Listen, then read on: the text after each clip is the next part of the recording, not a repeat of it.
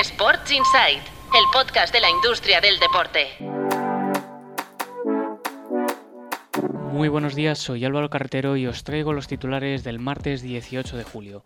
Arrancamos hoy con el Real Madrid, que cierra la temporada 2022-2023 con un beneficio neto de 11,8 millones.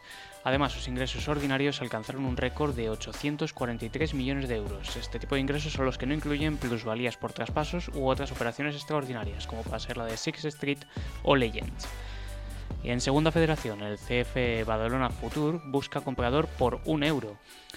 Eso sí, siempre y cuando el propietario garantice el pago de los 600.000 euros de deuda que arrastra actualmente el club, que además alerta del peligro de desaparición. El proyecto, recordemos, fue impulsado por Tony Freixa y por Miguel Ángel Sánchez el año pasado y ambos han dimitido ya.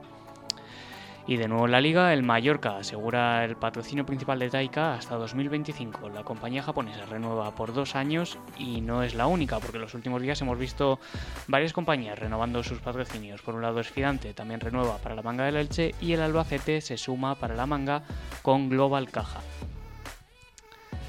Y nos vamos a Estados Unidos porque la MLS permitirá a los fondos soberanos entrar en el capital de sus franquicias. Es algo que ya se permite en la NBA desde este año y de hecho Qatar fue la primera en aterrizar con la compra de un 5% de la matriz de los Washington Wizards. Y cerramos hoy con una entrevista, en este caso a Beatriz Álvarez.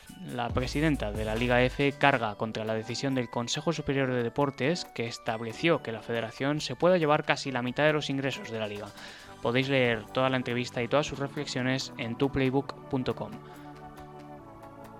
Eso es todo por hoy, mañana volvemos con más titulares, muchas gracias por escuchar. Sports Insight, el podcast de la industria del deporte.